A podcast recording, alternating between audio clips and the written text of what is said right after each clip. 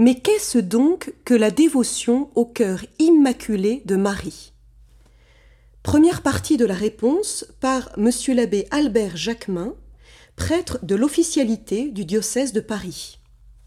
En 1942, en pleine guerre mondiale, Pie XII consacra le genre humain au cœur immaculé de Marie pour le placer sous la protection de la mère du Sauveur. En 1944, en étendant la fête du cœur immaculé de Marie à l'Église universelle, le pape lui assigna pour but d'obtenir de Dieu, par l'intercession de la bienheureuse Vierge Marie, la paix des nations, la liberté de l'Église, la conversion des pécheurs, l'amour de la pureté et la pratique des vertus. Ce n'est donc pas rien. Mais cette dévotion que l'Église recommande appelle des précisions. Premièrement, quel est l'objet de la dévotion au cœur immaculé de Marie? Le mot dévotion, évoquant l'action de se vouer, comporte fondamentalement une dimension d'offrande. La dévotion est l'acte de la volonté qui se donne ou se voue avec ferveur et promptitude au service d'une personne ou d'une cause. L'objet spirituel de la dévotion au cœur immaculé de Marie, c'est l'ardente charité dont le cœur de chair, emblème de l'amour, de la bienheureuse Vierge Marie, brûla pour Dieu et pour les hommes.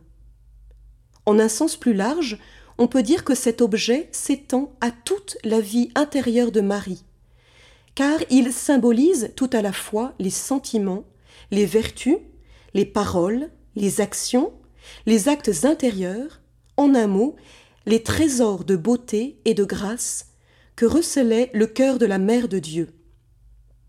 Mais à travers le culte que nous rendons au cœur de Marie, c'est la personne de la Vierge Marie que nous honorons ultimement.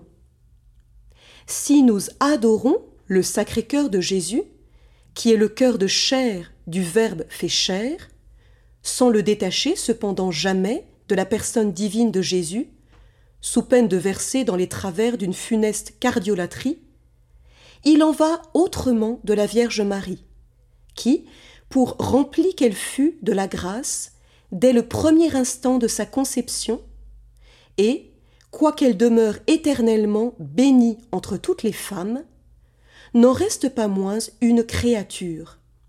C'est pourquoi nous vénérons Marie. Nous la vénérons d'une façon suréminente, parce qu'elle fut choisie par Dieu pour être, dans l'ordre de l'incarnation, sa mère selon la chair, et qu'elle demeure, à ce titre, associée indissolublement au mystère de la rédemption du monde. Mais nous ne l'adorons pas. Deuxième précision, que faut-il entendre par consécration au cœur immaculé de Marie? Certains chrétiens disent éprouver quelques difficultés à envisager le concept de consécration à la Sainte Vierge. Pourtant, la doctrine de l'Église et la pratique des saints attestent la légitimité de cette pratique. Saint Louis-Marie Grignon de Montfort, Saint Maximilien Kolb et tant d'autres ont recommandé et vécu cette consécration. En 1836, Saint Jean-Marie Vianney et l'abbé Desgenettes, comme tant d'autres curés après eux, consacrèrent leur paroisse au cœur immaculé de Marie, tandis que Louis XIII, deux siècles plus tôt, avait consacré son royaume à Notre-Dame.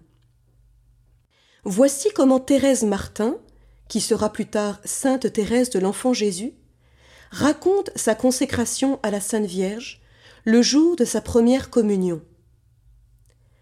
L'après-midi, je prononçais, au nom de mes compagnes, l'acte de consécration à la Sainte Vierge.